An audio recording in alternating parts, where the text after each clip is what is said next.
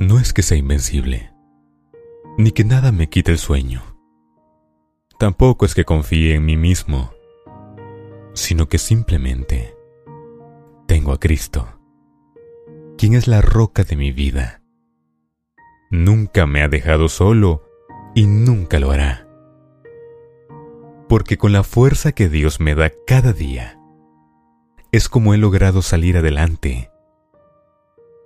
Porque si llegan pruebas a la vida, con la ayuda de nuestro Señor, nada hay que sea imposible. Porque la promesa está ahí, y es que Dios estará con nosotros, donde sea que vayamos.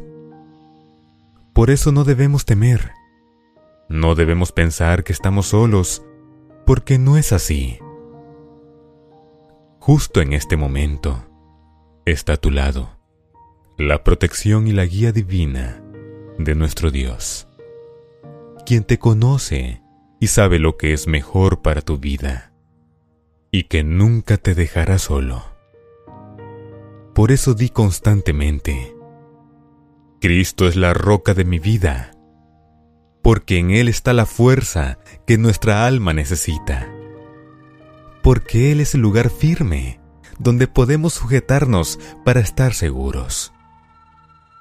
Por eso di a cada momento, si Dios está conmigo, ¿quién contra mí? Es ahí donde está la respuesta del por qué con nuestro Señor las dificultades se tornan no más fáciles, pero sí con mayor valentía para afrontarlas, porque sabemos entonces que no estamos solos aunque no tengamos a nadie a nuestro lado. El Señor es la roca de nuestra vida, el sustento en momentos de angustia, la fuerza en instantes de debilidad, la motivación cuando todo parece adverso, la esperanza cuando no hay nada más en que confiar.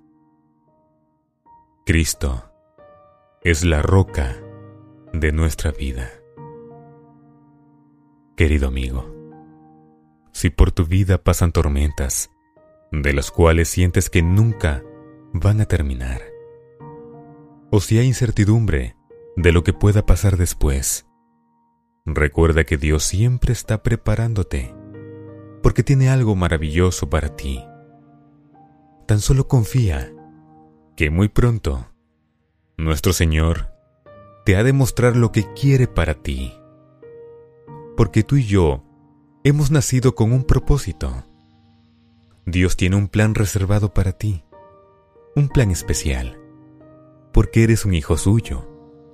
Y a su debido tiempo, sabrás lo que Dios espera de ti. Tan solo ten fe en que todo se resolverá con tranquilidad, según los designios de Dios. Si un día te sientes decaído o triste, recuerda que Dios está obrando en tu vida. Si pierdes algo, sin duda es porque así tenía que ser. Y Dios indudablemente ha de darte algo mejor. Pero por el contrario, si algo maravilloso pasa en tu vida y sientes mucha alegría, da gracias a Dios, porque todo viene de sus manos. Nunca olvides que todo lo que tenemos es porque Dios nos lo ha dado. Dios te bendiga y nunca olvides que Él es la roca de tu vida.